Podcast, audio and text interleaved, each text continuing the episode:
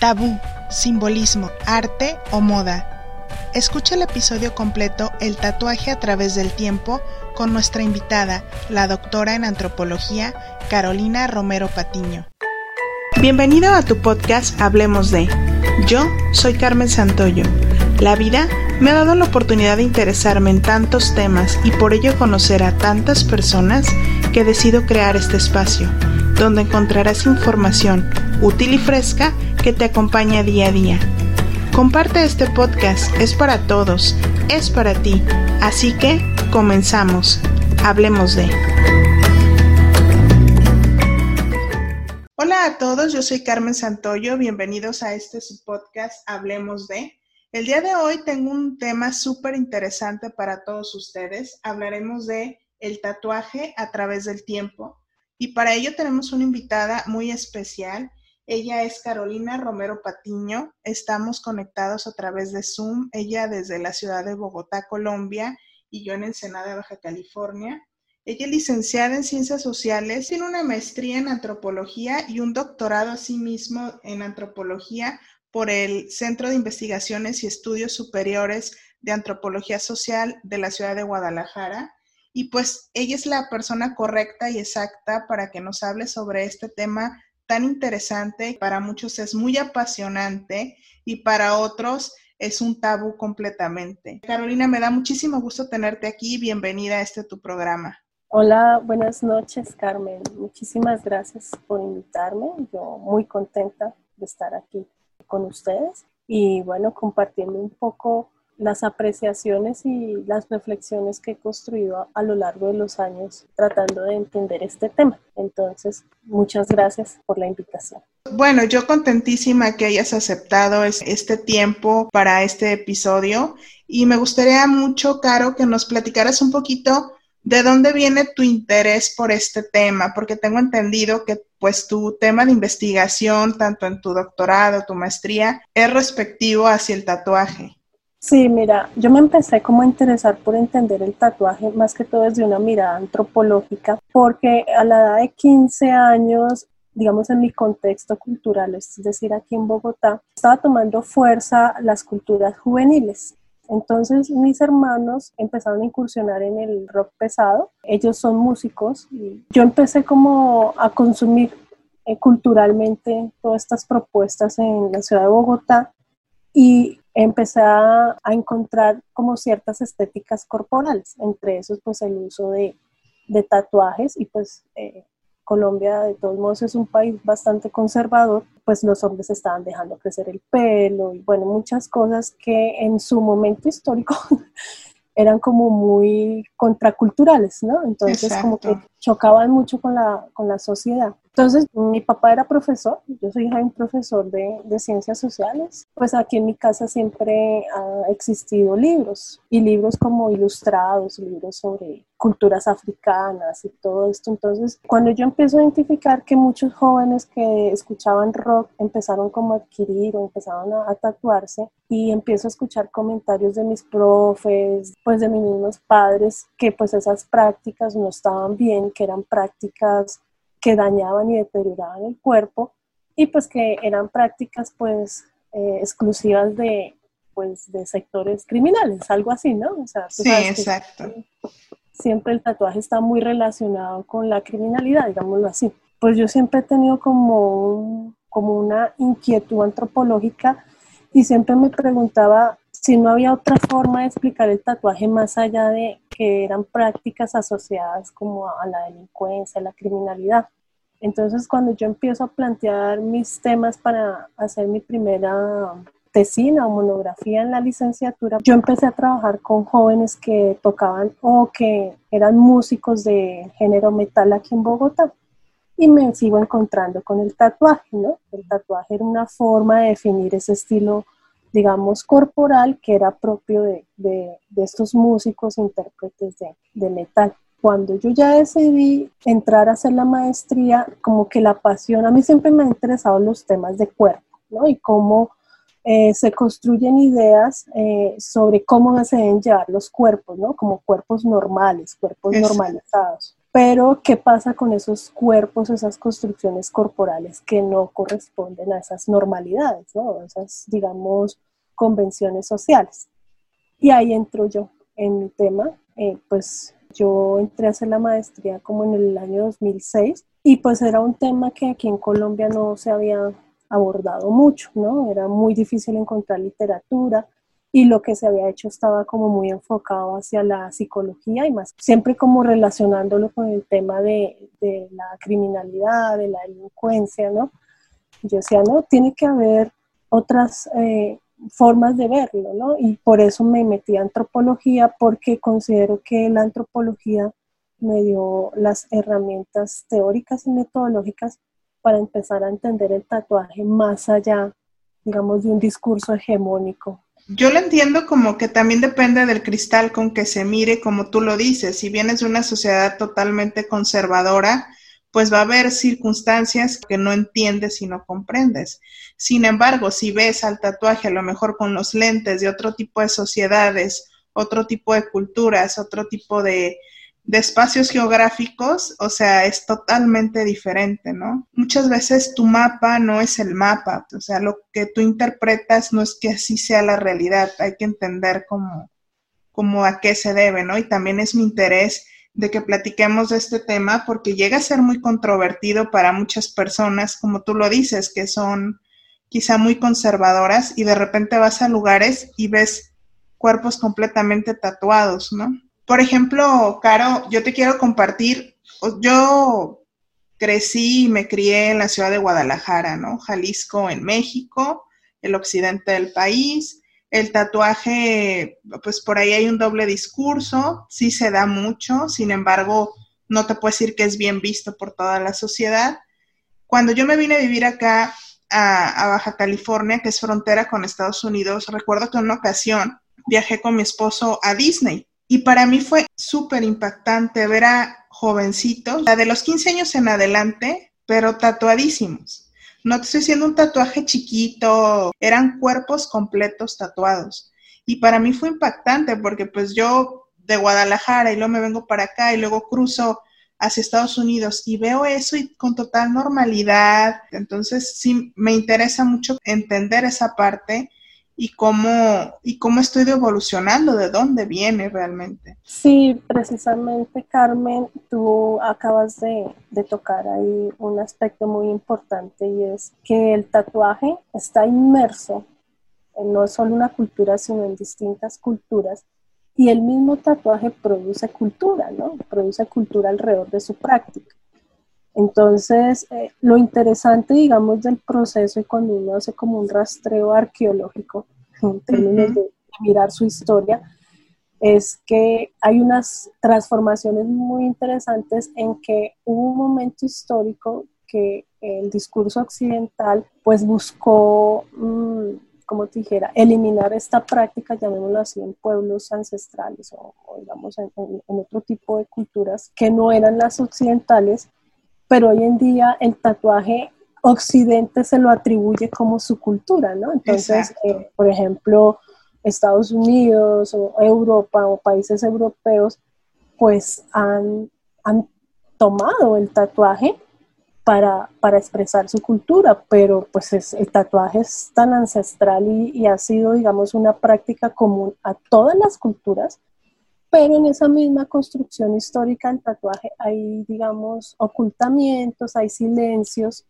Precisamente cuando yo me voy a México a hacer el doctorado es porque yo quería entender un estilo de tatuaje muy particular eh, que yo sigo defendiendo que sí existe, porque en la cultura del tatuaje hay unos estilos que se definen, ¿no? Eh, y eso tiene que ver de acuerdo a las técnicas de eh, digamos, del mismo tatuaje. La técnica tiene que ver en la forma, como se hace el tatuaje, pero eso también tiene que ver con la iconografía, con el manejo de colores, de líneas, y pues también tiene que ver un poco con el sentido y el significado de las imágenes. Entonces, pues en la historia contemporánea del tatuaje, siempre se reconocen unos estilos. Dentro de ese estilo, por ejemplo, el más ancestral, el que se reconoce mucho es el tatuaje japonés, por ejemplo, ¿no? Pero también viene el estilo del tatuaje americano o el tatuaje este que, que digamos, hace alusión como un poco a la experiencia, eh, digamos, eh, de Estados Unidos y más que todo como finales del siglo XIX y toda esta, digamos, lógica de, del tatuaje en los puertos y el tatuaje en los circos, estos free shows y todos estos circos como de las rarezas, pero eh, digamos el caso, por ejemplo, de México. México, si uno se pone a hacer un rastreo en archivos, en archivos históricos o en la misma, en toda la cultura material, llámese cerámica, eh, escultura o los mismos murales, pues nos da la idea de que el tatuaje es muy antiguo, ¿no? Y que, y que ha sido común a muchas culturas, digamos, del centro o bueno, de México en general, de lo que hoy en día se llama México. Entonces, no es que mm, esa práctica sea exclusiva solo, digamos, de, o, como, digámoslo así, sea una moda exclusiva de, Occidente, sino que es una tradición, ¿no?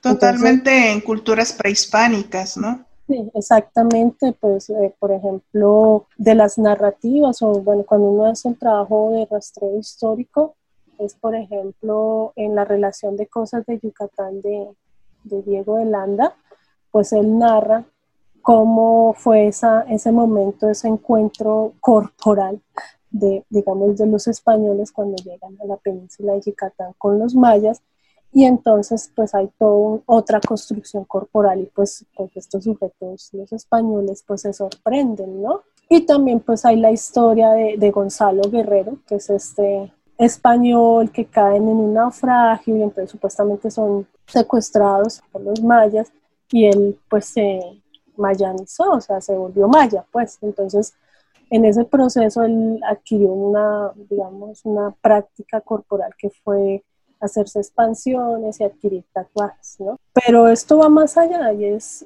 es entender, ¿no? Que el tatuaje como tal es una práctica que está, digamos, muy relacionado con la forma como se construye el sentido del cuerpo. Aquí, por ejemplo, para retomar lo que, lo que tú habías mencionado, la pregunta es, ¿en qué momento Occidente se reencanta con el tatuaje Exacto. occidental, ¿no? Y eso tiene una larga historia de colonización, ¿no? De una parte cómo tratar de exterminar ciertas prácticas y ciertas concepciones corporales, pero es lo chistoso y es lo que a veces a uno, a mí me parece muy interesante de la historia, es cómo ciertas prácticas precisamente sobreviven en el cuerpo de los colonizadores, ¿no? Como la historia que se niega a desaparecer un poco. Ahorita que nos hablaba sobre el, el tatuaje, pues en épocas prehispánicas, ¿Qué era lo que se tatuaban los mayas o, estas culturas? ¿Qué era lo que representaban en sus cuerpos? Porque pues es muy diferente a los tatuajes que nos acabas de hablar, al japonés, al, al americano. En esas épocas, ¿qué era lo que se plasmaba? Lo que se dice, y más que todo es como interpretación arqueológica, porque pues nunca vamos a llegar al sentido como tal, porque pues no tenemos la posibilidad de ese diálogo con, con, con aquellas personas sino lo que se hace hoy en día es análisis de, pues, de imágenes y pues se trata de hacer un rastreo, digamos, histórico. Lo que siempre se dice, digamos, en las hipótesis arqueológicas es que los tatuajes servían como para distinguir clanes. Y para distinguir eh, dentro, digamos, de cierta comunidad o de cierto grupo social el rol que ocupaba cada sujeto, cada persona dentro de su sociedad. Por ejemplo, pues voy a mencionar en el caso de, del estudio, porque pues tampoco es que hay muchos estudios tratando de explicar el sentido y el significado del tatuaje en la antigüedad, sino son interpretaciones, pues un caso muy, muy reconocido es los tatuajes de la señora de Cao que es una, un cuerpo que se denominó o se le denominó la señora de Cao, que fue un, digamos, un cuerpo momificado, un cuerpo conservado que encontraron en la costa norte del Perú. Lo que dicen los arqueólogos o los que se dedicaron a estudiar este cuerpo atribuyen que esta señora o esta persona en su vida tuvo que haber sido muy importante y por ello, digamos, como que bueno, lo que hay que destacar más bien de este cuerpo es que por la, digamos, la química del suelo y, digamos, como muchos factores del microclima, el cuerpo se conserva en la piel. Al conservarse la piel nos permite acceder a esa información iconográfica de qué tipo de imágenes se tatuaban tal vez en ese tiempo.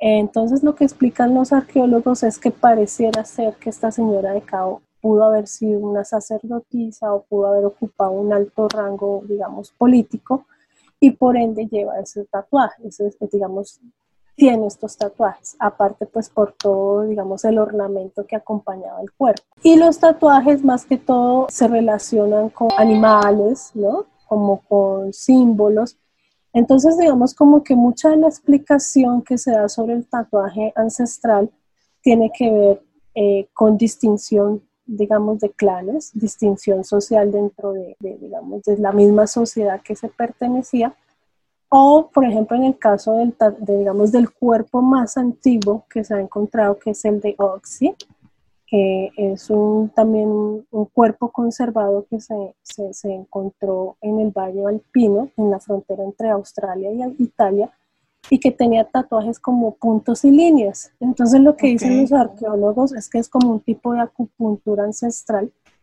que también podía tener significados como de sanación o de protección. Hoy en día es muy difícil decir eh, este sentido porque si hasta en, el momento contemporáneo muchas veces indagar por ese sentido de los tatuajes también es muy complejo. En la antigüedad lo que nosotros hacemos es interpretaciones de lo que creemos que pudo haber sido. Esta señora de Cao, por ejemplo, ¿de qué, de qué tiempo se estima que, que es? O de... Parece ser que ella perteneció a la cultura mocha y eso fue más o menos entre 450 después de Cristo. Okay. Entonces, eh, son de las culturas más antiguas de lo que hoy en día se conoce como Perú. Digamos, dentro de la historia del tatuaje, estas historias son como de las más antiguas, ¿no? Y aparte porque son cuerpos que conservan las pieles y entonces estas pieles nos permiten ver el diseño. También ahí hay unos cuerpos que son muy famosos, que son las tumbas de Pasiri, que quedan en lo que, bueno, hoy en día se conoce como Rusia, y también son unos, unos digamos, unos cuerpos modificados muy interesantes porque se logra distinguir los tatuajes, o sea, son, mejor dicho, la imagen es muy, muy visible y los tatuajes eran, digamos, representaciones sobre animales, tigres, leopardos, caballos. Entonces, digamos como que el tatuaje en sí ha sido la forma como el ser humano también se ha podido, como, o sea, ha podido interpretar su medio y comunicarse a través de la imagen, pero plasmada en el cuerpo. Yo por eso digo que el tatuaje es como una forma de escritura. Sí, por donde el lienzo donde el libro es tu piel. Claro, entonces, llamémoslo así, estas evidencias lo que han mostrado es que la práctica del tatuaje puede ser, o podríamos decir, es tan antigua como la misma humanidad.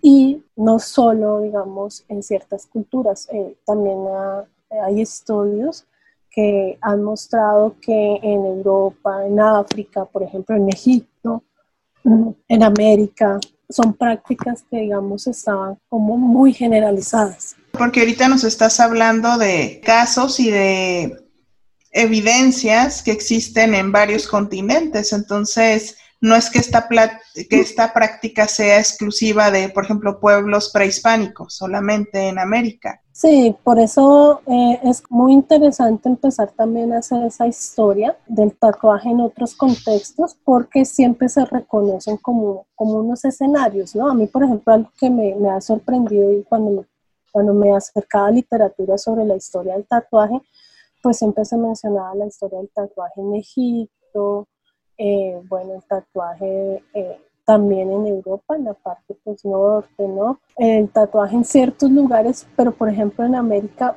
pues se conoce la historia, digamos, o se reconoce el cuerpo de la señora de Cao, pero más allá de eso, ¿no? Por ejemplo, en mi contexto histórico es muy difícil hacer esa reconstrucción histórica porque pues no hay las fuentes o las fuentes se perdieron y todo eso. Pero cuando uno va a los museos y ve, digamos, mucha representación, que ahí hay una, digamos, una dificultad porque estos pueblos, digamos, eh, antiguos practicaban mucho el tema de la pintura corporal, que es lo que pasa cuando uno analiza escultura. Entonces uno no sabe si era eh, pintura corporal o tatuaje, como pasa como con el adolescente huasteco, que es, esta escultura que está en el Museo Nacional de Antropología, pues uno, uno podría interpretar que puede ser eh, digamos, eh, la escultura y, su grabado, podría uno decir que puede ser tatuaje o bien puede ser también pintura corporal. En el caso, por ejemplo, del Museo del Oro, que es un museo pues muy bonito en Bogotá. En Bogotá, bellísimo. El, el, museo tiene muchas pintaderas, por ejemplo. Tiene, digamos, unos, unos, unas unos, unos rodillos que tienen forma, entonces muchas veces no se sabía si las pintaderas eran para textiles o era para el mismo cuerpo. Entonces ahí empieza la interpretación arqueológica, ¿no? Y era lo que tú decías, explicar el tatuaje desde la arqueología es, es un modo de verlo, ¿no? Exacto, es un mapa sobre el tema, ¿no? Aquí lo, lo interesante es cómo Occidente, se, digamos, o ciertos pueblos occidentales que, que han sido como históricamente los colonizadores, se encuentran con el tatuaje. Y como, pues yo digo algo así, como pues secuestran un poco la práctica y la llevan a su contexto y le dan su sentido, ¿no? Que es, es un poco lo que se llama hoy en día el tatuaje occidental.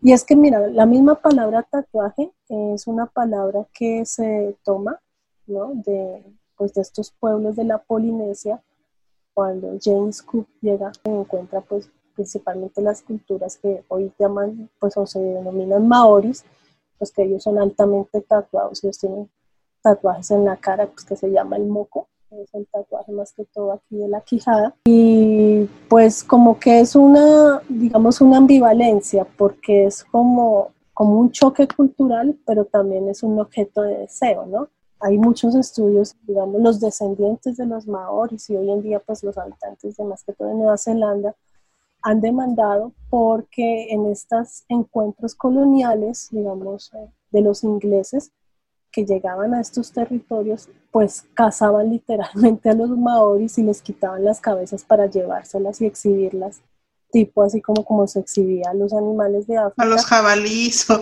que cazaban, ¿no? Sí, claro, y era para exhibir las cabezas tatuadas maori, ¿no? Me imagino que para los colonizadores debió ser impactante, como tú dices, llegar a estos territorios y encontrar, bueno, para empezar iban semidesnudos, ¿no? Entonces, estos traían textiles en la piel y los otros iban desnudos. Y también no sé qué tanto se ve al tatuaje como una forma de vestir el cuerpo o simplemente es como una simbología. Mira, el, el vestido o el traje o la ropa también es una forma de comunicación de los seres humanos, ¿no? Entonces, el solo hecho que las mujeres nos pongamos ciertas ropas que definimos como femeninas y que son exclusivamente de uso supuestamente de las mujeres, ya ahí se está mandando como un mensaje o, o se está afirmando un sentido, un significado social, digámoslo así. Yo considero que el tatuaje, pues sí, puede ser un vestido, pero también es más bien una forma de comunicarnos, ¿no? Lo que dicen algunos antropólogos, por ejemplo, en el caso de, los, de las culturas amazónicas, que, que digamos usan ciertas eh, semillas o ciertos frutos de árbol como la jagua o, el mismo achiote, que pues se saca como un, como te dijera yo, como una cera y se untan pues se cubre el cuerpo con estos colores, no sé si los has visto, que se ve negro, que se ve bien rojo, bien anaranjado. Pues uno tiene que ver también como de protección con el ambiente, los mosquitos y todo eso, pero también puede ser, también parece ser que tiene sentidos eh, religiosos o espirituales. rituales también, ¿no? Entonces, casi que uno podría decir, es como cuando alguien se pone una cadena con una medalla de una imagen religiosa o cuando alguien utiliza una ropa de cierta marca para mostrar estatus. Entonces podríamos asemejar más bien, más que ropa, es que la ropa también es una forma de, definir. A mí se me ocurre, por ejemplo, aquellos militares que portan estrellas según el rango o ciertas, ciertas cosas que distinguen qué rango tienen, pues así también me imagino que el tatuaje distinguía al guerrero, o como tú dices, si era la sacerdotisa o era la, la de mayor sabiduría de la, del pueblo, no sé, a lo mejor en, en el mismo tatuaje, ¿no? Lo, lo, denotaba. Sí, precisamente es una de las explicaciones que da un cronista que se llama Fernández de Oviedo en su, su historia general de, de, las Indias, donde él explicando un poco cómo se hacía el tatuaje, eh, o bueno, en ese momento no se llamaba tatuaje, ellos lo llamaban como eh, grabar el cuerpo, ¿no? Marcar el cuerpo, pero la misma práctica implicaba o daba un sentido, ¿no? No era que cualquiera se pudiera tatuar y eso es como una de las cosas que va a cambiar hoy en día, que con las técnicas de tatuaje pues se reduce el dolor y el tiempo de realización de los tatuajes, cosa que no era en la antigüedad.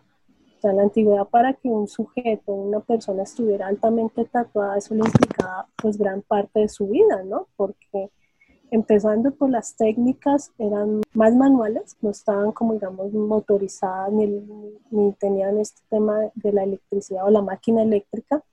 Entonces, por un lado, eran muy dolorosas, segundo, eran más demoradas y esto tenía un sentido, digamos, pues sí, de guerrero, de aguante, de resistencia, como estos rituales de paso súper dolorosos, donde el que va a llevar el ritual o el que va a estar enfrentado al ritual es una prueba. Tú sabes que en, las sociedades no cualquiera tiene esos rituales de paso. No, y en aquel entonces era totalmente un distintivo, ¿no? No cualquiera lo iba a sobrevivir, por así decirlo. Y me imagino que portar ese tatuaje, si era por un ritual, era como por honor o será digno de honor o, de reconocimiento en, en, aquel grupo, ¿no? Sí, igual eso es hoy, hoy en día eh, también podríamos hacer como la, la semejanza, porque eh, independientemente, aunque en los últimos años a mí me parece que ya se ha cambiado un poco la percepción sobre el tatuaje y lo podemos ver porque ya uno puede observar, eh, digamos, a jugadores de fútbol, por ejemplo que tienen el brazo totalmente tatuado, están muy tatuados y considero que socialmente ya no se ve tan mal como se veía hace unos 30 ah, años. Exacto. O bueno, dejémoslo más, hace 50, 60 años, ¿no? Entonces, eh, como que la mirada también se ha relajado y también esto tiene que ver con los medios masivos de comunicación y cómo nos venden ciertas estéticas, ¿no? Y entonces yo recuerdo cuando yo estaba en el colegio, yo me hice mi primer tatuaje a los 15 años y eso fue una conmoción para mi familia, para mis compañeros del colegio y, y, era como muy mal visto porque no, no era una marca que fuera o no era una práctica que fuera realmente buena para las mujeres, ¿no? Entonces, Hoy en día no, hoy en día yo tengo compañeras, tengo colegas pues, que tienen tatuajes y no pasa nada, ¿no? Ya está más normalizado, ¿no? Claro, ya, ya hay otra mirada, considero yo, y eso, y eso ha, ha sido a partir de, digamos, de, de la influencia de los medios masivos de comunicación. Precisamente yo recuerdo que cuando yo entré a hacer la maestría en el 2006, como a los seis meses de que yo entré a hacer la maestría salió el primer reality de tatuajes que era Miami uh -huh. Y pues mucha gente me decía, ay, ya vio Miami. Y mucha gente me decía, yo viendo Miami ya me di cuenta que el tatuaje es una cultura. Entonces, también estos tipos de programas, y además que muestran el tatuaje como una práctica artística, ¿no? Entonces, Exacto. el tatuaje es un arte el tatuador es un artista y el que porta un tatuaje es como si adquiriera una obra de arte. Entonces ya empieza como a cambiar un poco ese discurso. Sí, porque sí. también los tatuadores eran muy mal vistos. No nada más el que tú trajeras un tatuaje, sino que te dedicaras a marcar los cuerpos, que era como muchas personas lo podrían concebir, ¿no? Cuando quizá en esos pueblos prehispánicos quizá el tatuador era, me imagino que el sacerdote y tenía gran relevancia, ¿no? Y hoy, bueno, hace algunos años quizá un tatuador no era muy bien visto y ahora como lo dices, es un, es un artista. Sí, igual también, como tú dices, hay que también mirarlo desde, de, dependiendo del lente, ¿no? Exacto. Porque también ya ahorita en la cultura del tatuaje hay un discurso sobre el tatuaje profesional, el tatuaje artístico, y otra cosa es, por ejemplo, el tatuaje que yo sigo diciendo, el tatuaje subterráneo, underground, el tatuaje pues que se hace en las cárceles, el, el tatuaje que de pronto es más callejero, que no, que no cuenta con todas estas técnicas, estos instrumentos y que no logra, digamos, esta experticia eh, iconográfica. ¿no? Entonces, por ejemplo, yo, a una cosa que me, me, llamó mucho la atención entre México y Colombia es que eh, en Colombia lo que se busca con, con, adquirir un tatuaje es que el tatuaje estéticamente se vea muy bien, ¿no? Y, y eso hace que el tatuaje tenga un valor. ¿no? Pero si, digamos, el tatuaje, digámoslo así, entre comillas, quedó mal hecho, es una marca de vergüenza. y pues igual hay técnicas de, de, borrar o de cubrir ese tatuaje con otro.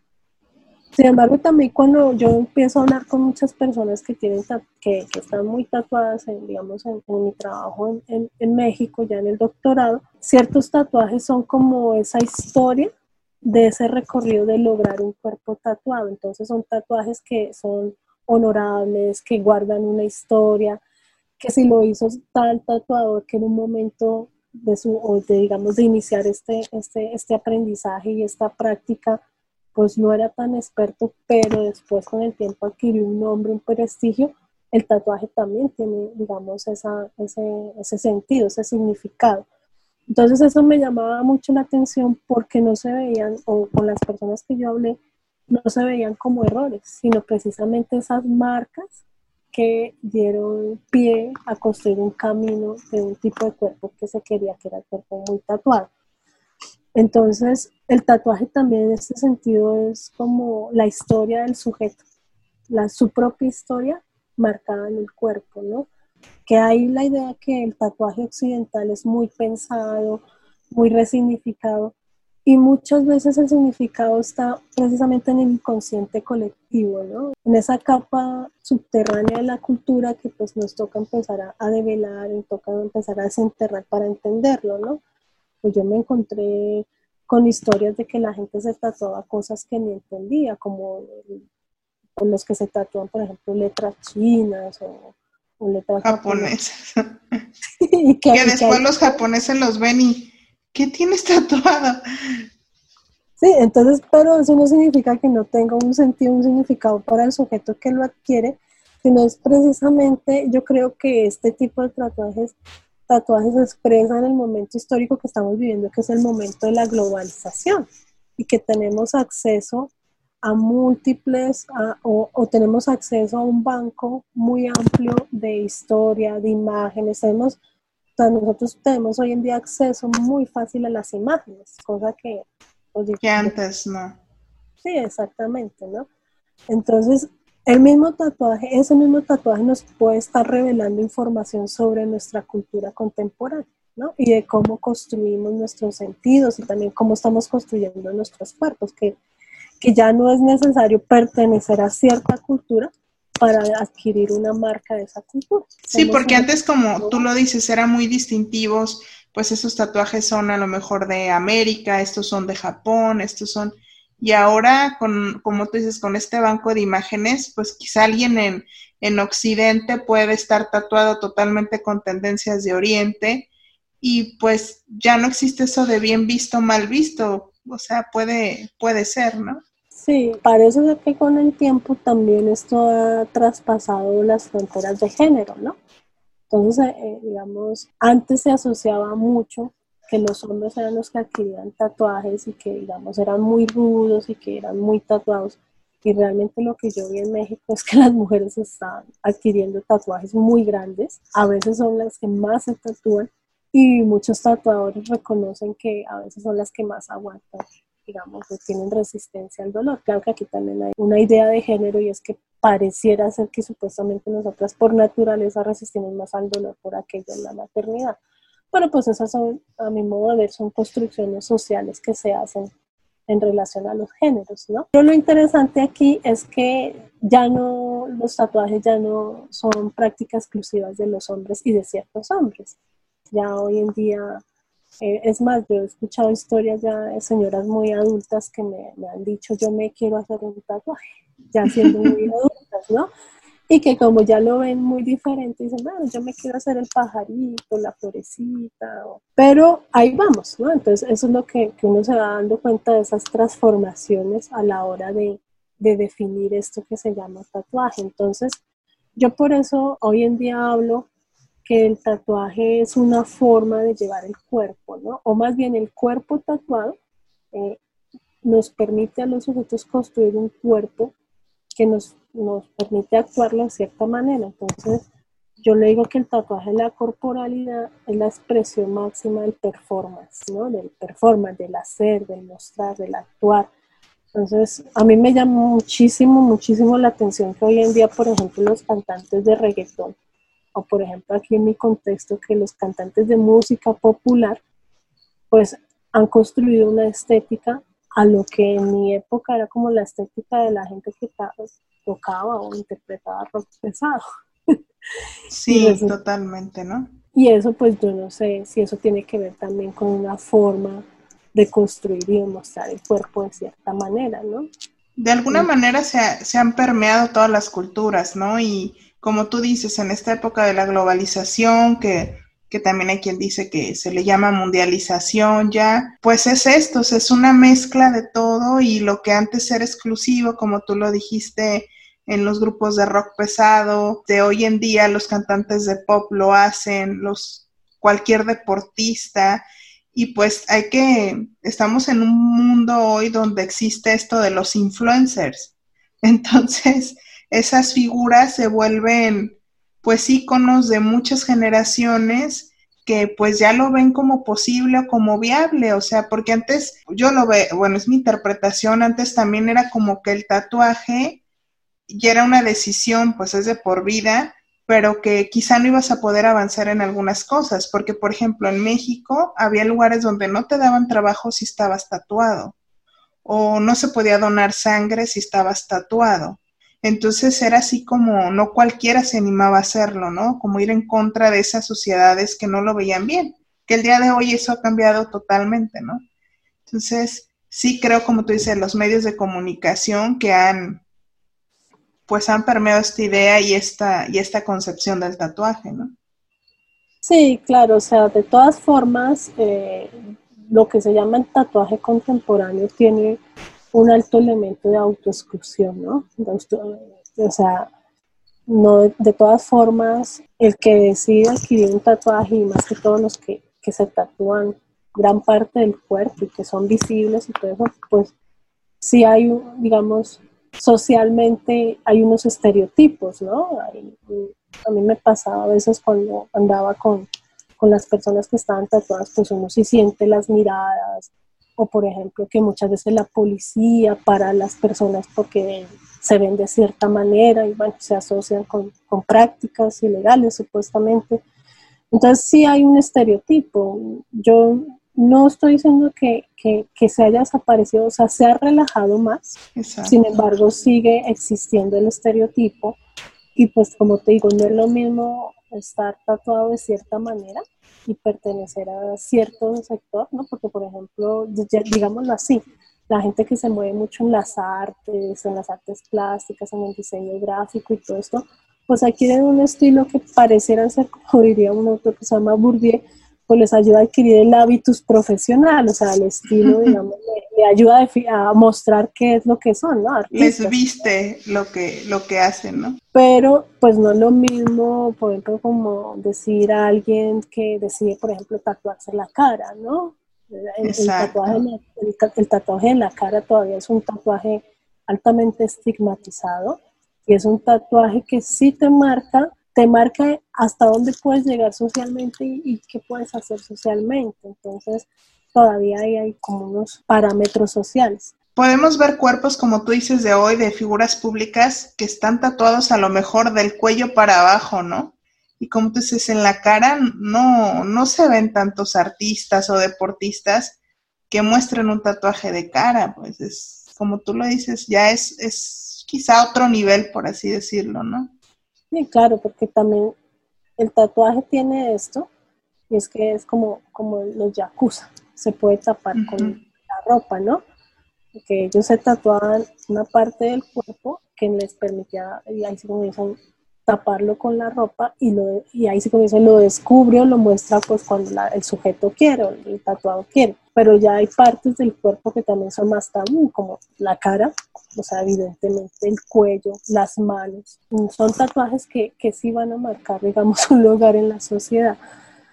Sin embargo, o sea, a mí particularmente me pareció que México era más relajado con ese tema que, por ejemplo, en mi contexto cultural. O sea, aquí todavía, yo por ejemplo soy profesora en una universidad y yo, pues sí está como mal visto que tenga tatuajes, pues sí tiene que uno, pues taparlos. O bueno, o, o también la lucha, o digamos, el, el reto de, de, de uno es pues hacerlo valer, ¿no? Sin embargo, sí, sí hay, digamos, el, el, tener un tatuaje en el cuerpo sí puede seguir generando socialmente que haya una cierta mirada sobre el sujeto, ¿no? Sobre eh, que se cuestione de pronto su capacidad intelectual o, digamos, su idoneidad, su ética, su moral, ¿no? Y eso tiene que ver precisamente con lo que yo llamo, pues, al tratar de, digamos, de suprimir ciertas prácticas corporales, los procesos coloniales, por ejemplo, pues cuando los eh, españoles llegan a América y encuentran, lo que se llama hoy en día América, encuentran ciertas prácticas corporales que, pues primero que todo, les son extrañas, son desconocidas e incomprensibles para su propio mundo, pues empiezan a colonizar ese cuerpo, ¿no? Empiezan a colonizar esos cuerpos, empiezan a, a exterminar estas prácticas, por ejemplo, el hecho de de que la gente ya se tenga que vestir con cierta ropa, tenga que hacerse ciertos peinados, tenga que, que, ponerse ciertos zapatos, tenga que... Eso es una colonización del cuerpo, ¿no? Entonces, el tatuaje a mí, por ejemplo, me ha parecido muy interesante para, para analizar el tema de la colonización, ¿no? De cómo se, se construye esa, a ese otro, ¿no? Entonces, a mí, por ejemplo, una cosa que me da risa es cómo hoy en día tenemos este imaginario tan marcado en relación al tatuaje que para definir, por ejemplo, a un indio, pues se le pone un tatuaje o se le ponen unas perforaciones. Entonces, pues recordemos las películas, por ejemplo, Apocalipsis o muchas películas donde hay una construcción corporal muy definida, pero son los imaginarios y son los ojos occidentales que han construido ese, ese, ese cuerpo. Ese cuerpo totalmente pero es un cuerpo que también se ha buscado eliminar y construir hacia otro, otro hacia, digamos, la imagen de Occidente. Lo chistoso es que Occidente adopta el tatuaje y hoy en día uno va a ver que muchas personas en Europa hacen su propia interpretación, por ejemplo, el tatuaje primitivo, el, o más bien el tatuaje tribal, ¿no? Que, que es este tatuaje que, que apela, digamos, a un sentido de lo primitivo y entonces eh, por ejemplo, en Estados Unidos en la, década del 80 más que todo, pues surge todo este movimiento de los modernos primitivos buscando resignificar todas estas tradiciones ancestrales, ¿no? Pero es un movimiento netamente urbano, es un movimiento estadounidense, un movimiento occidental, y es un movimiento enmarcado en un sector exclusivo que es el de la contracultura. Entonces, si uno dice, eso no tiene nada que ver o sea, es una mirada y es una interpretación que, que hace un sector de los otros. Lo interesante de aquí es cómo paradójicamente es un estereotipo, es un tabú, pero a su vez también es un objeto de deseo, de admiración, de exhibición, de observación, nos llama la atención, ¿no? Por eso, digamos, en el medio hoy en día hay personas que se dedican al free show o a la exhibición de cuerpos muy alterados, muy modificados, y pues pueden llegar a ser personas muy famosas, pueden llegar a ser personas que se mueven en los medios masivos de comunicación, se les hacen documentales y todo eso, porque también es un objeto de admiración, de deseo, de exhibición. Y como tú los dices, verlos es impresionante y pues se pueden dedicar a ellos simplemente a mostrarse, ¿no? Sí, o sea, hoy en día hasta los ojos se tatúan, o sea, hay muchas técnicas yo creo que lo interesante de todo esto es pues ver las posibilidades que tiene un cuerpo, que van más allá de la idea natural de que el cuerpo es natural. Si nos damos cuenta, el cuerpo es una construcción social y corresponde precisamente a esos criterios que socialmente o colectivamente han construido de lo que debe ser un cuerpo. Entonces, cuando uno ve que con todas estas técnicas, digamos, todas estas tecnologías de intervenir en el cuerpo, se da uno cuenta que el cuerpo puede ir más allá de esa supuesta naturalidad, pues eso es lo que yo creo que, que hace que, que, sea objeto de, de, de llamar la atención, ¿no? Un cuerpo que se pueda estirar. O sea, a mí me parece súper increíble, pues, por ejemplo, las expansiones de las orejas, o sea, cómo se puede estirar un cuerpo, qué es lo que se puede meter debajo un cuerpo, que, o sea, me parece súper increíble que tú, o sea, introduzcas un, pigmento debajo, digamos, en la, en la piel y quede para siempre, o sea, que quede la imagen, o sea, que el cuerpo de esa posibilidad que puedas imprimir una imagen, pues precisamente muestra las posibilidades del cuerpo. Y que culturalmente, pues, llevamos a esa exploración y bueno, en lo contemporáneo hay unas cosas que realmente sí lo dejan a uno, la extrañeza y todo es que precisamente te sacan de tu normalidad, de tu naturalización del cuerpo, que, uno tiene una imagen, yo tiene una imagen del cuerpo como tal, pero cuando tú ves a alguien totalmente diferente a tu imaginario, pues te das cuenta que el cuerpo tiene impacto, ¿no? Y también que expresan a través del cuerpo como tú dices, muchas situaciones en la vida, es que es increíble, o sea, las transformaciones que podemos llegar a ver y que pueden rebasar cualquier expectativa y las cosas que están llegando a ser, pues en, en, en esa búsqueda también es, es increíble. Sí, por ejemplo, a mí una de las cosas que me pareció muy bonitas, que me conmovió mucho y hasta yo adquirí un tatuaje de ese estilo, fue lo que se llama el estilo de tatuaje chicano y que principalmente se tatúa, bueno, hay muchas imágenes, pero mucha gente que conocí que se tatuaba como ese estilo, eh, que es un tatuaje en sombras, ¿no? En, grises, más bien en, oscuro, no tiene color. Se tatúa mucho eh, imágenes, digamos, realistas, ¿no? Fotos y todo esto. Y eso tiene que ver con que el cuerpo es el principal territorio del sujeto. Tú sabes que muchas veces la gente cuando migra no tiene posibilidad de llevarse nada más que su propio cuerpo, ¿no? Entonces uno muchas veces la forma de llevarse a su familia es en su cuerpo, en su recuerdo. Tú sabes que en Estados Unidos vive muchísima gente que no puede volver a México. ¿no? Ahorita digamos por las tecnologías, así que, que la cámara... Es diferente, ¿no? Pero hubo un momento histórico en que la gente pues por teléfono y eso, ¿no? no podía volver a ver a su abuelo, a su madre, y se quedaban pues en el otro lado, digamos, de la frontera, y la única forma, digamos, de, llevar esa, ese recuerdo, llevar, eh, digamos, llevar a su familia era a través del tatuaje. Entonces yo encontré tatuajes muy hermosos de, abuelos, de padres, de los hijos, y entonces a uno lo que, a mí lo que me da la idea es que pues que el cuerpo se convierte en tu principal territorio y más hoy en día, tú sabes, en todas estas prácticas, digamos, migratorias o que los estados nacionales delimitan sus fronteras y que los sujetos al tratar de atravesar estas fronteras vivimos todo ese poder político, no nos queda más que nuestro propio cuerpo, ¿no? O sea, el cuerpo casi que verdad es, es nuestro territorio. sí, son personas que renuncian totalmente a todo, como dices, llegan y lo dicen muchos, con una mano adelante y una atrás en el sentido que cruzan estas fronteras por este sueño americano sin nada. Por ejemplo, ahorita aquí en Colombia estamos viviendo un, momento histórico de, migración venezolana, ¿no?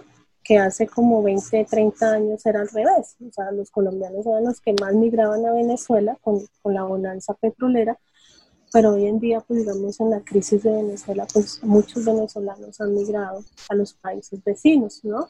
Ellos no tienen más que su propio cuerpo, ¿no? Entonces, a veces el llevarse a la familia es, a través del tatuaje de ellos en el cuerpo, ¿no? Y es una forma, también es una forma de ratificar quién eres, ¿no? Yo cuando le digo eso a mis estudiantes, defina usted quién es, uno a veces no se puede definir solo, sino para definirse uno tiene que definir que es hijo de de, alguien, es sobrino de alguien, es primo de alguien, es nieto de alguien y que una comunidad lo ha construido a uno, que esa es como, como la idea que uno a la final no se hace solo, sino se hace a partir del esfuerzo de muchas personas, ¿no?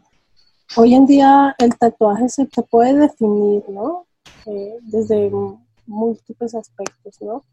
como una forma de construir cuerpo, un cuerpo, un cuerpo tatuado, pero que también le permite a las personas marcar dentro de su propio cuerpo su territorio, su cultura, su historia y su memoria.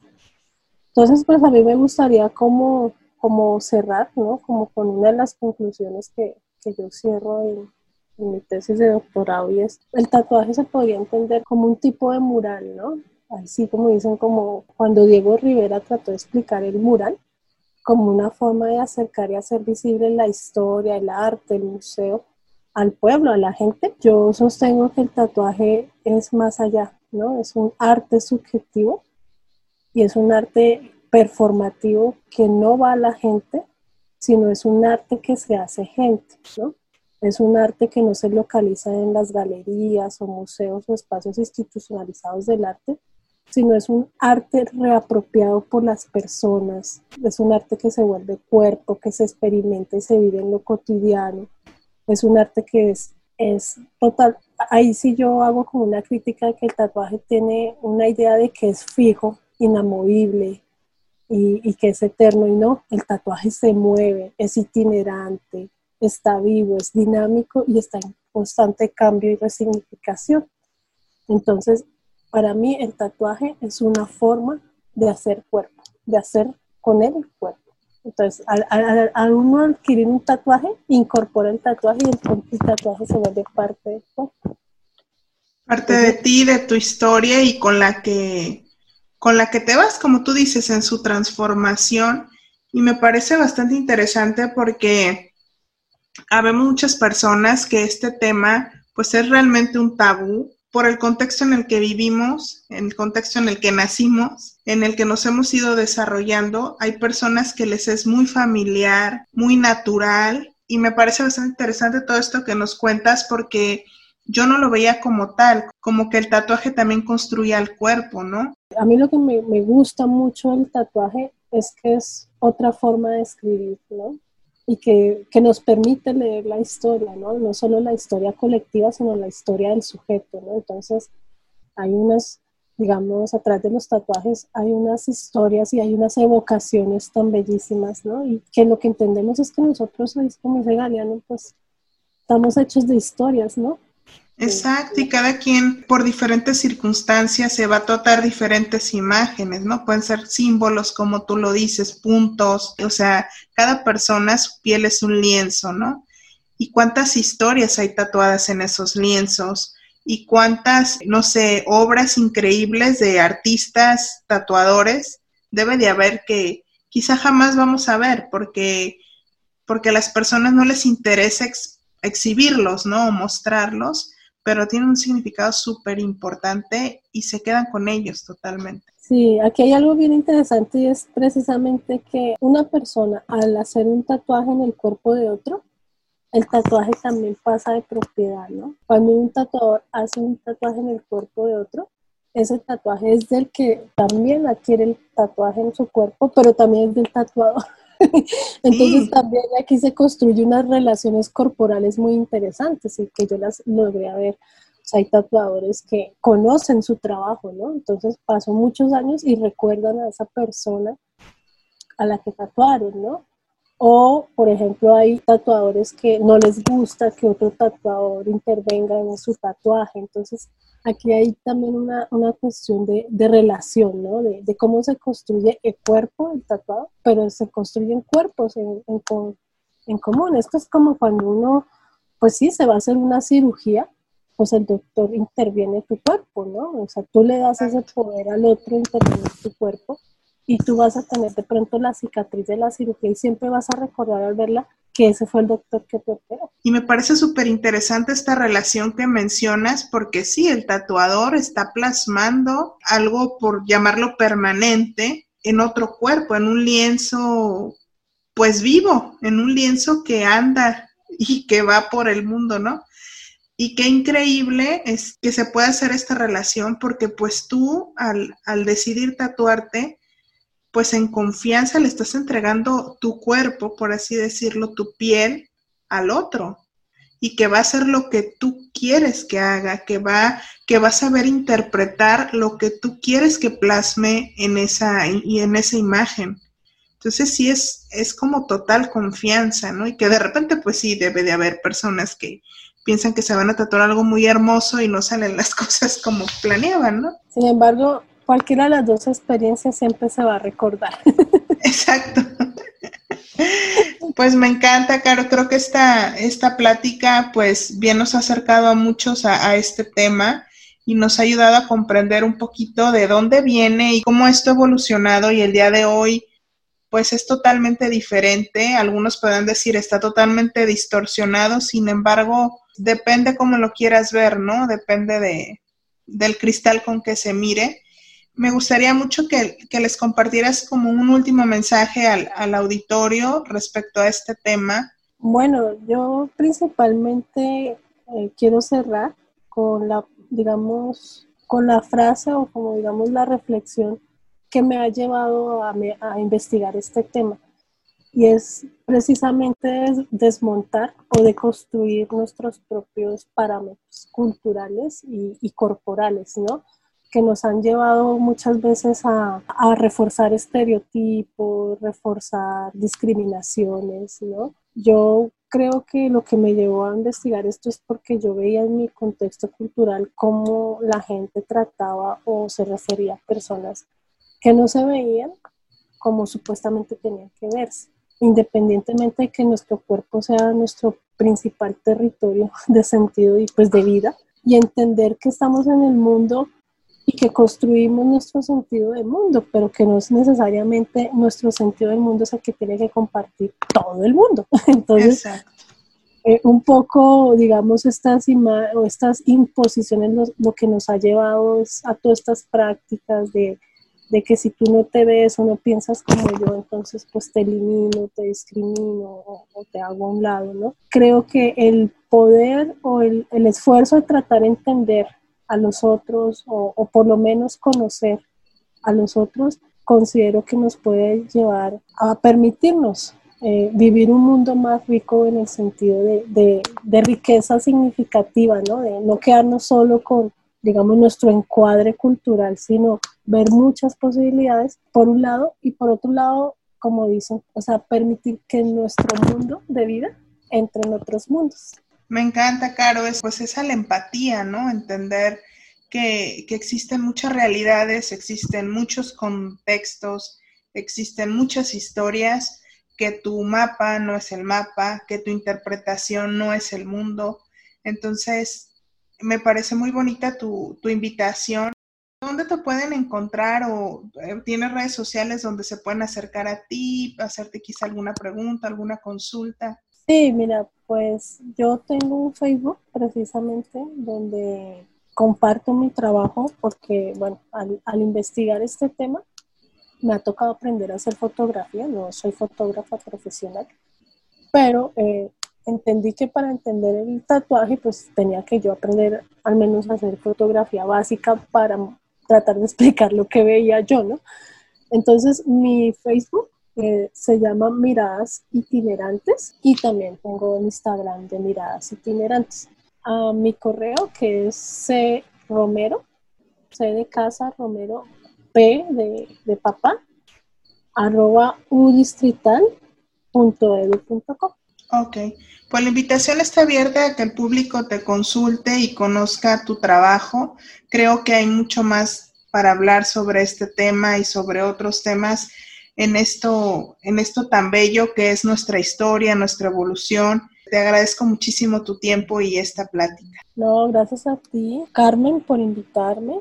Y bueno, gracias a todos ustedes, los que nos escuchan, también por permitirnos dar la posibilidad de, de hacer que los conocimientos, las informaciones o las opiniones pues sean cada vez más democráticas y lleguen a más lugares del mundo, ¿no? Y bueno, muy contenta y bueno, espero que les guste. Pues un placer, Caro. Este fue nuestro episodio El tatuaje a través del tiempo. Yo soy Carmen Santoyo, un placer. Hasta la próxima. Este es un episodio más de Hablemos de. Interesante, ¿no? Síguenos en redes sociales y suscríbete a la plataforma donde prefieres escucharnos. Recuerda, Hablemos de con Carmen Santoyo. Hasta la próxima.